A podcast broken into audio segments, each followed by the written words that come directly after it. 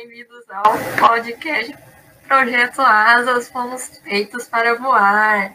Hoje a gente vai dar continuidade a um tema maravilhoso, só que agora é literatura infantil brasileira. E para falar comigo sobre esse tema incrível, tem uma convidada muito especial, muito maravilhosa, muito linda, muito minha amiga, que aceitou fazer essa loucura. E hoje ela está aqui de ressaca de tanto ler. Pode entrar, Natália! Oi, pessoal, de novo! Gente, o privilégio é meu, tá bom? A Karine fala assim, tudo bonito, mas privilégio, o privilégio é meu, porque ela é muito criativa, ela é muito inteligente, ela é muito esforçada, ela se dedica em tudo que ela faz. Então, o privilégio é super meu. Estou feliz porque agora a gente vai falar da literatura infantil no Brasil. Bem PTVR. Uhul! Isso mesmo. Então, você tem alguma coisa para falar antes do nosso desafio challenge? Uhul! Desafio cheque! Exatamente. Então, já pode ir separando o lápis e o papel, porque o desafio de hoje é stop! Também conhecido em lugar, alguns lugares como a dedanha, e nos Estados Unidos é category. Stop é vida, meu Deus, já brinquei muito stop.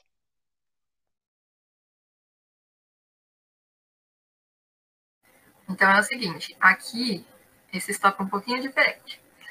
É, eles chamam categorias, né? Categories. E aqui ele tem 12 categorias que vai ser tipo, sei lá, nome de filme, nome de personagem. E a letra tá aqui. A gente tem dois minutos. Ah, meu Deus, já tô achando difícil com a letra S. Ah, não. E ó, é pra gente preencher. Não precisa ser essa, vou soltar um novo.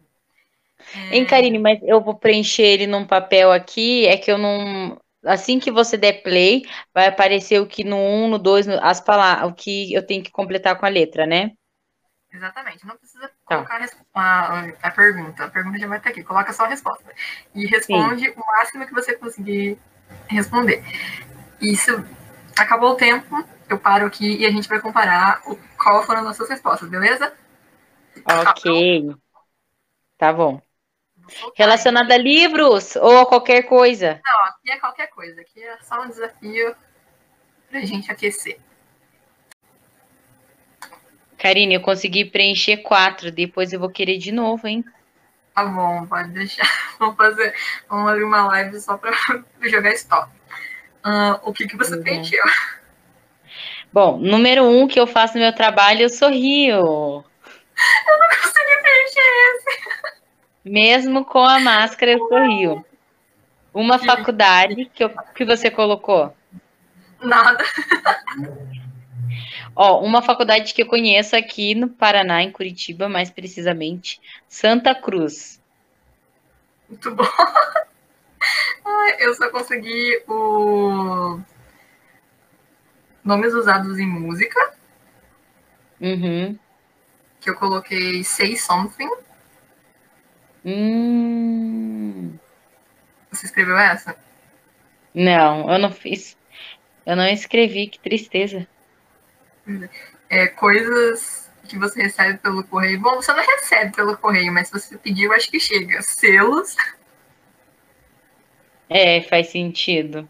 Eu não coloquei nada. Nossa, meu Deus, esqueci de selo. Eu achei que realmente eram coisas. Bom, bom, agora foi, né? Eu não tinha pensado em nada com a letra S que eu recebo pelo correio. É... Instrumentos musicais. Eu coloquei saxofone. Ai, peraí, eu pulei. A primeira eu fiz. Ah, você fez, então você fez seis. Ah, não, não, pera, eu fiz quatro, é, eu não fiz. Esquece todo mundo. Olha, eu não fiz essa que você fez. Ah, eu fiz a 1, a 2, a 10 e a 11. eu fiz a 3, a 4, a 5 e a 6. Olha, a 6 e a 7 eu podia trapacear e responder a mesma pergunta, porque eu coloquei Stalin. Vale o sobrenome? Ah, olha, eu. Co... Bom, mas essa foi boa. Eu coloquei Sorrio, Santa Cruz, Superman e Sopa. Maravilhoso! Eu ah, gostei dessa, hein? Gostei mesmo.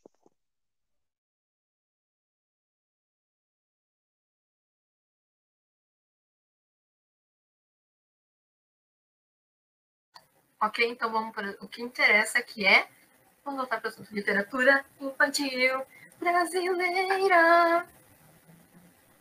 Narará. É aqui que a musiquinha. então, no Brasil, como não podia deixar de ser, a literatura infantil teve início com obras pedagógicas e, sobretudo, adaptadas de produções portuguesas ou europeias, e só que demonstrando aquele jeitinho brasileiro, aquela pitadinha típica de colônias, aquilo que é bem caráter brasileiro, sabe?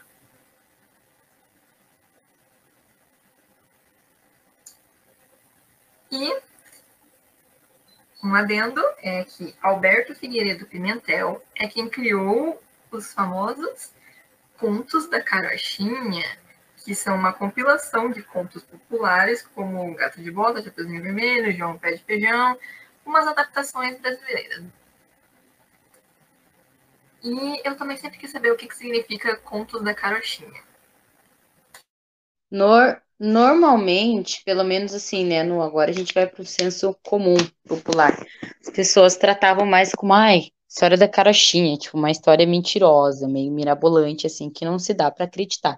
Pelo menos sempre quando eu pensava na história da carochinha, eu pensava nisso. A pessoa estava contando uma história nada a ver que não era verdadeira. Tipo isso, tipo, ai, conto de fadas, história da carochinha. Assim, quando você pensa em literatura infantil, principalmente brasileira, você lembra de que nomes?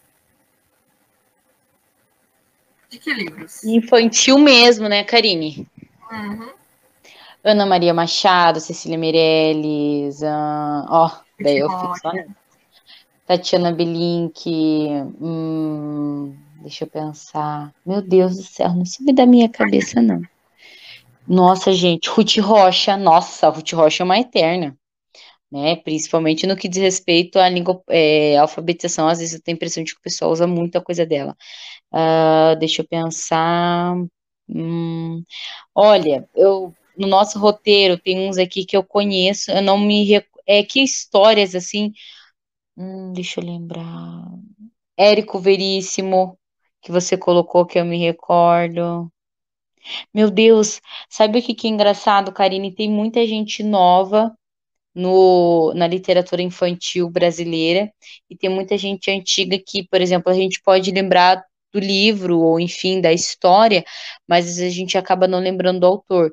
Mas eu lembrei mais desses nomes femininos, né? Que eu falei, a Cecília, Ana Maria, é, eu falei da Tatiana, da Ruth Rocha, tem um nome muito também importante que eu não tô lembrando de assim, mais conhecido.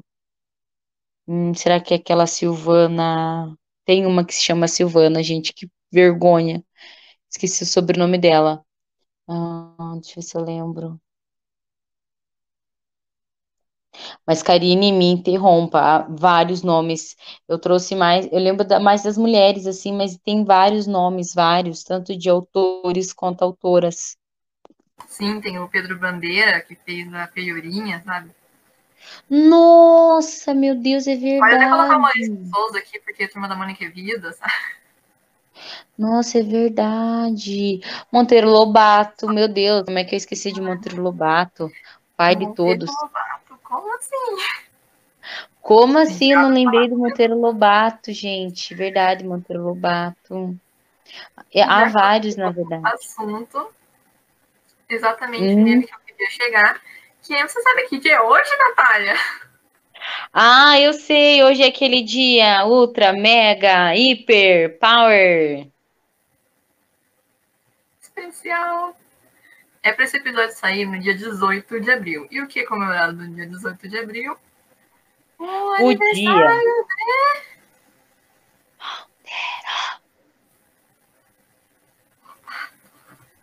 Adorei isso. Ai, Eu tava contando um Ai, segredo. Exatamente, essa figura tão polêmica que depois a gente fala sobre ela, depois a gente volta sobre ela. Uh, e falando sobre isso também, eu estava assistindo um, um, curso e nesse curso online, né, a professora estava falando assim que tudo, né, mas a, as literaturas que a gente fez na infância, elas deixaram memórias, né, gente? E que memórias você tem da literatura infantil na infância? Olha, eu acho que a gente disse autores muito antigos, né? Antigos que eu digo assim, né? Eu lembro de Ana Maria Machado com Menina Bonita os Laços de Fita fazendo esse teatro na escola, né? E que abordava muitas questões e sempre é, porque se tratava da história de uma de uma menina negra que o coelhinho era apaixonado pela cor dela, né? E é uma história encantadora. E, mas enfim, é, eu me recordo muito disso. A, eu, a lembrança que eu tenho bastante era dos livros que eu pegava na biblioteca e lia na biliche à noite antes de dormir. E é muito engraçado porque livro de biblioteca e principalmente assim esse de literatura infantil, né? Esses, enfim, ele sempre tinha era mais desgast, era mais desgastado, sabe? Eu lembro que eu pegava aqueles livros e eu lia, colocava debaixo da cama debaixo da cama, que debaixo da cama, se era uma beliche debaixo do travesseiro. E talvez não era uma lembrança que você gostaria de ouvir, mas essas são as lembranças que eu tenho, assim, dos livros, sabe? É, eu disse num episódio passado, porque a literatura ela foi mais aflorada um pouco quando eu estava um pouco maior, assim, né? Não quando eu era bem criança, criança, criança mesmo, assim. Quando eu era criança, criança mesmo, eram os livros que eu pegava da escola, que eu lia, que isso já era primeiro ano, né? Eu aprendi lendo no primeiro ano, gente, que na verdade era a primeira série. Então eram livros mais tranquilos que eu levava para casa e eu lia. E fora que assim, eu, eu nasci num lar cristão, então a gente ia para a igreja e no domingo de manhã a gente tinha a, cham, a chamada tem tinha, tem ainda, né, a escola dominical, então a gente tinha uma revistinha que eu também adorava levar, que enfim, né, não cabe aqui literatura infantil, mas trazendo pro, pro universo dos livros também tinha, eu lembro disso, sabe, trazendo mais para parte da infância, eu lembro dessa relação que eu tinha com o livro quando eu era menor, assim.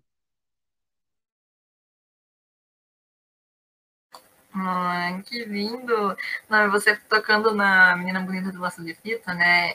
Que é super pedagógico, meu Deus, extremamente didático. É, eu lembrei que a primeira vez que eu escutei essa história não foi na escola, eu estava assistindo televisão e estava passando um, um programa sobre de contação de história e aí a contadora de história estava contando essa história. E eu só fui escutar essa história na escola mesmo, na quarta série, que hoje é o quinto ano. Eu, nossa, né? Parece, se a gente for fazer um paralelo de coisas que a gente escutou de literatura muito para frente, hoje as crianças têm um acesso muito grande. Os meus alunos, eles veem Cecília Meirelles, coisas assim, não que a gente não tinha um acesso, né? Mas é a educação infantil que eu estou falando aqui.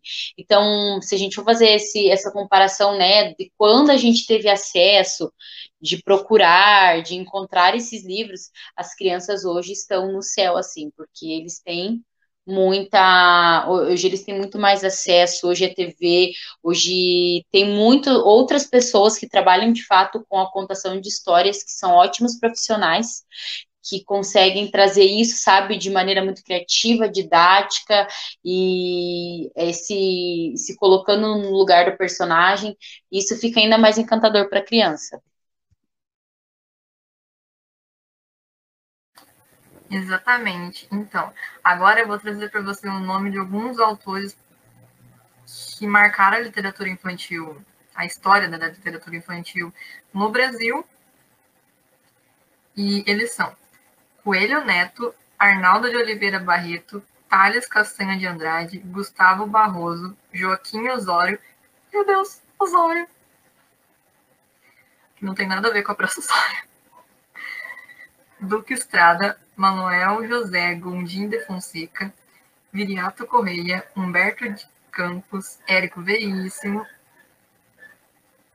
Guilherme de Almeida, Paulo Menotti Del Pitia, que não tem nada a ver com César Menotti Fabiano, Glória Regiório, Francisco Aquarone, Mary Buarque, ou Mari Buarque, Ofélia Fontes e Nebal Fontes, que é muito interessante sobre esses dois, é que eles são casados e amantes pela literatura.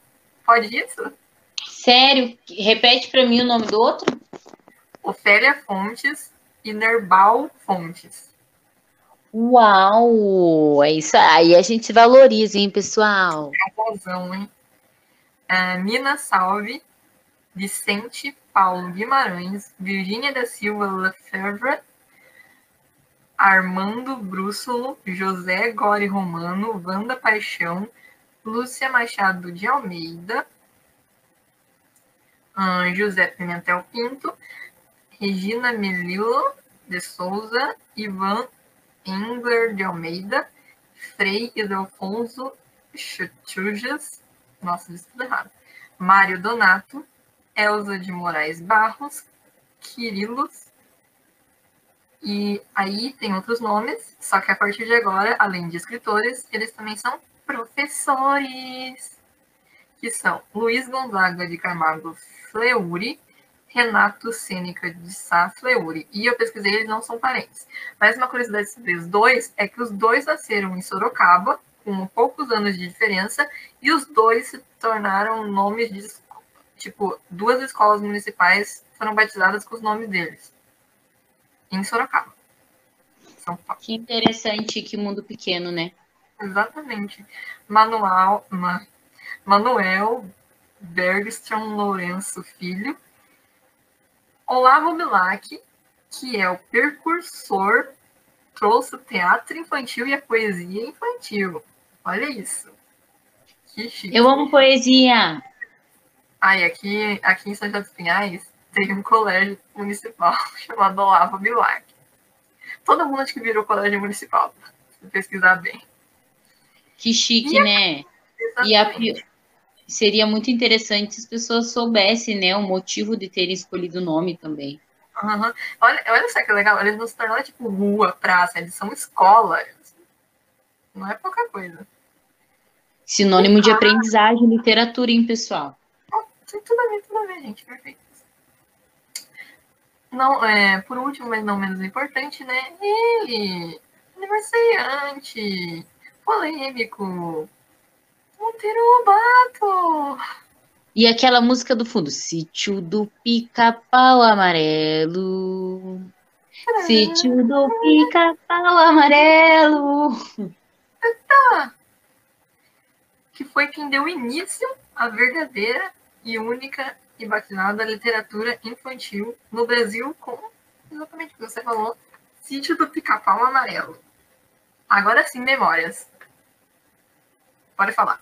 E é, engra... e, é, e é maravilhoso, né? Sítio do Pica-Pau Amarelo. Eu não sei se acho que você vai abordar isso um pouquinho mais para frente, mas a infância do Monteiro, né, foi num sítio.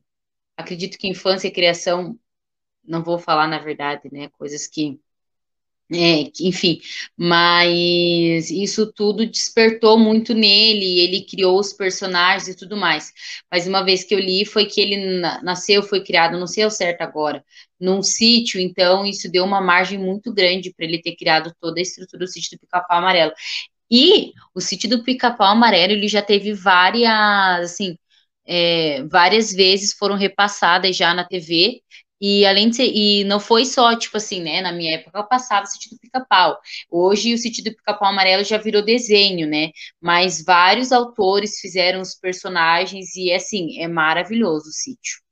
O sítio toda. E é engraçado que se a gente for parar para pensar, a gente falando de literatura infantil que envolve essa questão da imaginação, o sítio do Pica-Pau Amarelo é uma é uma sistematização do que está num livro, sabe? Tirou do livro a boneca que fa, a boneca que não falava, daí ela passou a falar depois as pílulas, é, o reino das águas claras, é, enfim, é, o Saci e outros personagens. Então, acredito que no é, olhando agora assim, para o do Pica-Pau Amarelo, é como se ele fosse uma parte bem sistematizada dessa literatura que o Lobato fez, que é muito legal.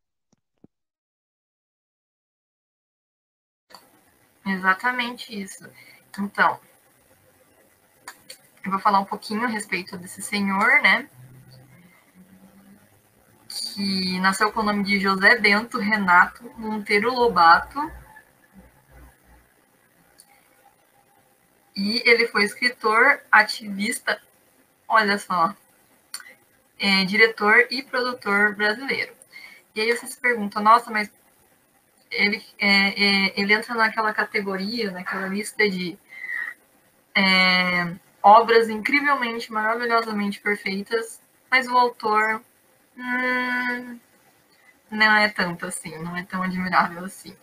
Por quê? Se você já leu os originais do Sítio do Pica-Pau Amarelo mesmo, você sabe que ele é muito racista, que ele é muito machista. Você sabe também Sim, que ele criou um livro que fala sobre eugenia. Então ele não é lá essa flor que você cheira. É, eu acho que o livro em si, né, claro, hoje que foi passado na TV e o que a gente consegue encontrar, hoje, que nem eu falei, é mais desenho do sítio, o que a gente consegue encontrar é uma coisa bem diferente, né? E tanto que atrai um público, né? Se fosse algo assim extremista, que nem era escrito na, digamos, numa primeira versão do livro do sítio, na, na época de hoje seria impossível. Mas hoje depois de tanto tempo e outras adaptações, é uma coisa que atrai um público grande, porque a pessoa assiste não importa a idade. Exatamente. É que hoje as obras dele, de todos os autores, eu acho, né, elas passaram pelo por um filtro de politicamente correto. Então, tudo que está muito fora do absurdo está é, tá sendo taxado, né? Então, Tá, mas voltando a falar da vida dele, ele nasceu em 1882. E ele nasceu em Taubaté, em São Paulo. Que dia? Dia 18 de abril. Olha só que coincidência. Perto do meu aniversário, só para deixar claro, tá, pessoal? Muito mais perto do meu, tá? Verdade, Karine, você nasceu em abril. Um assunto aleatório aqui, Karine. Quando é seu aniversário? Dia 16, né? Meu Deus, pessoal, olha só, só para lembrar, da Karine é 16 e o meu é 30 de abril. Que legal. Exatamente, as melhores pessoas nascem em abril. Brincadeira. é... Ele também era alguém que gostava muito de ler, igual nosso queridíssimo Hans. Ah, e uma outra coisa aqui, que diferente do Hans, ele se casou, né? Ele se casou com a Maria Puesa da Natividade. E junto com ela ele teve quatro filhos: a Marta, o Edgar, o Guilherme e a Ruth.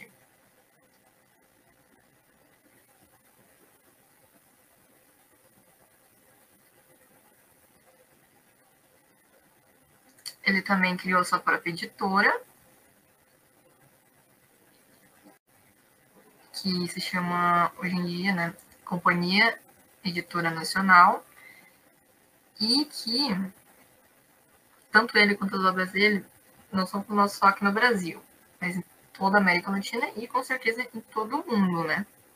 Na verdade, o que eu teria para acrescentar é que a gente tem conversado sobre isso com as crianças, né, na semana literária, da importância e tudo mais, e a gente trouxe várias questões do Monteiro Lobato em si, a gente fez uma, uma trouxe uma, uma breve informação sobre o autor, enfim, carreira, e a gente discorreu mais sobre o sítio do Pica-Pau Amarelo, o sítio do Pica-Pau Amarelo, alguns personagens do sítio principais, assim, e é muito legal. A gente percebe, né, como também é atemporal, como você disse, né? E as escolas ainda as escolas trabalham com as crianças, né?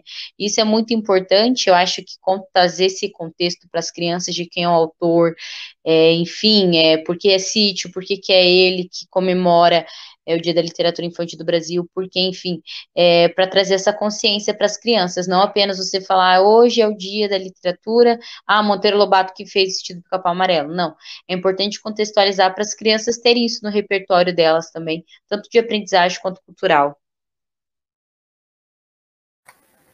Sim, exatamente. Eu vou falar um pouquinho do Dia Nacional do Livro Infantil, que no caso é comemorado dia 18 de abril, por causa do aniversário do Monteiro Lobato, que é o conhecido como pai da literatura infantil brasileira.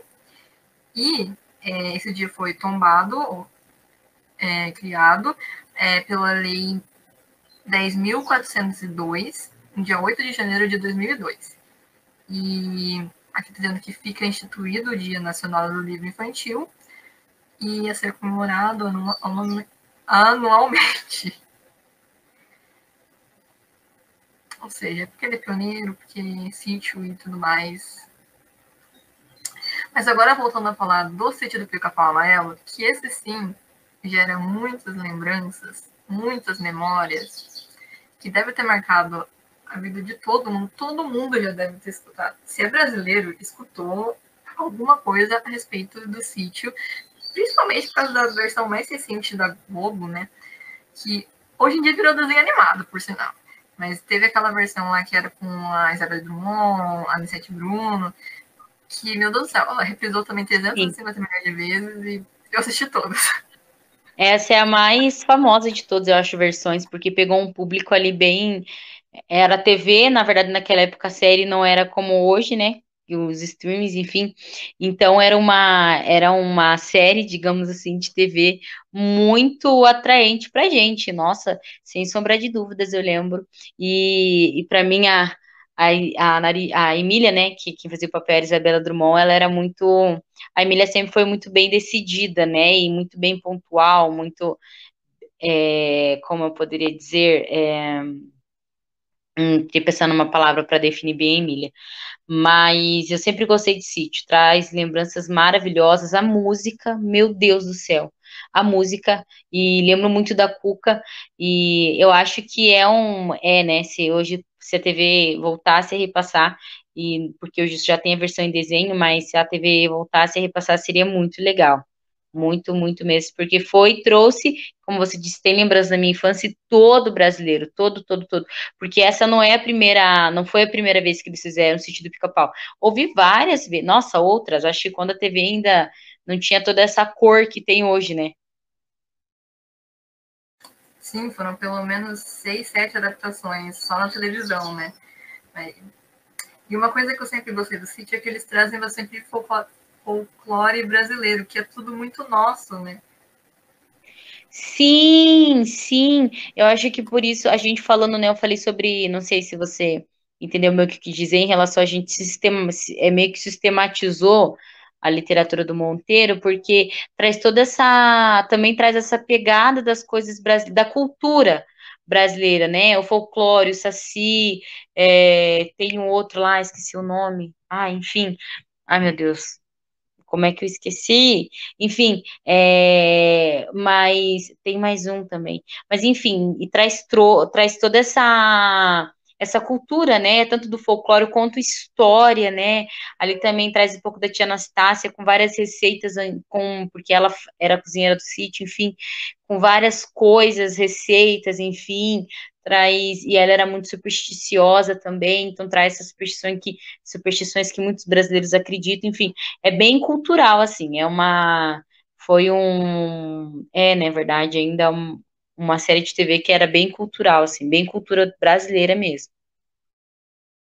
Sim, e para quem está totalmente perdido e nunca ouviu falar esse título Pica-Pau Amarelo, é, é bem um livro, acho que são vários livros, e cujas histórias contam a respeito desse sítio, onde mora a avó, que é a dona Benta, a, chamo de braço direito dela, a tia Anastácia, e os netos dela, que é o Pedrinho e a Narizinho, e a Narizinho, ela tem uma boneca falante, chamada Emília, e Sim tem, é, tem várias outras coisas falantes também, que é o sabugo de milho, o Visconde, os e. E, ele, isso que é o mais legal, tipo, ele, por isso que eu acho que é uma, assim, ele pega e coloca muito claro, né, os personagens falando, né, a Emília, toma lá, na verdade a Emília ainda era uma boneca, né, que a tia Anastácia uhum. fez, e para Narizinho ela não falava ainda,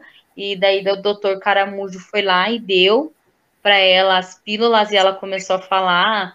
A história do Visconde também é muito legal, que ele foi de, tipo, foi, eles criaram um boneco, né, de sabugo de milho e foram deixaram no canto na biblioteca, nas prateleiras de livro, e a mágica aconteceu do Visconde começar a ler todos aqueles livros e dele se torna um, é, o Visconde Sabugosa muito inteligente, muito sabido, porque ele lia muito, enfim. É muito legal toda a história que tem por trás dos personagens. A Narizinho é Narizinho, mas o nome dela é Lúcia.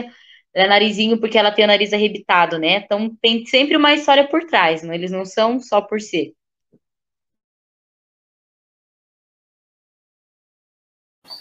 Sim, e aí você tem os bichos, né? Que é o rabicó, que é um porco, os mais importantes, pelo menos. O quindim, que é um rinoceronte, e o conselheiro, que é um, é um burro ou é um jumento? Não era um cavalo, né? Não, não era, acho que é um jumentinho. Bom, pessoal, o negócio é vocês pesquisarem na internet. E, e, é uma série que vale super a pena. Hoje está em desenho como na versão de versão animada, como nós falamos, mas vale super a pena você procurar. Tem, tem canal fechado que passa. É... Chapeuzinho. Meu Deus do céu, de onde que eu tirei chapeuzinho vermelho? Sítio do Pica-Pau Amarelo, meu Deus do céu. Isso é para vocês verem, né? Tô com, tô com a literatura em si toda na minha cabeça.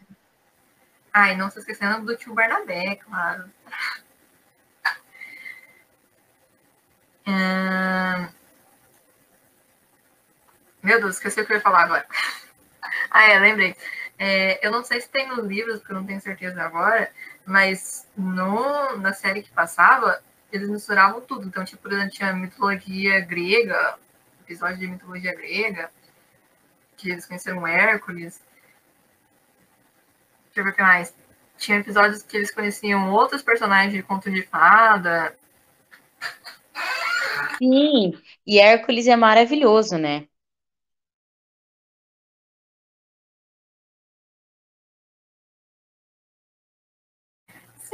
Exatamente. Então vale muito a pena tudo isso.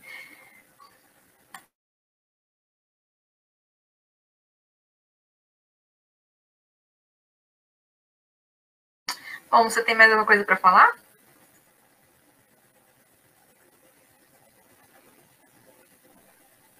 Não, não, Karine. Não, ah. é que eu tava. Eu mandar ali um, uma mensagem no chat para você. Não tenho, não, Karine. Ah, então. Esse episódio vai ficar mais curto. A gente vai ficando por aqui. Muito obrigada mesmo, de verdade, por participar de novo. Foi maravilhoso. Imagine, eu que agradeço. E, e não fica só por aqui, gente. Literatura, livros é uma coisa que é para é para é para ser passado. Então, que vocês possam procurar sobre esses autores, porque tem livros maravilhosos, livros que trazem aprendizados para gente. Foi um tempo de qualidade muito rico, porque você falou algumas informações que eu não sabia, então a gente aprende também nessa troca. Muito obrigada, Karine, pelo convite. Obrigada eu. Tchau, então. Até a próxima. Tchau, pessoal. Tchau, Karine. Beijos. Até. Até.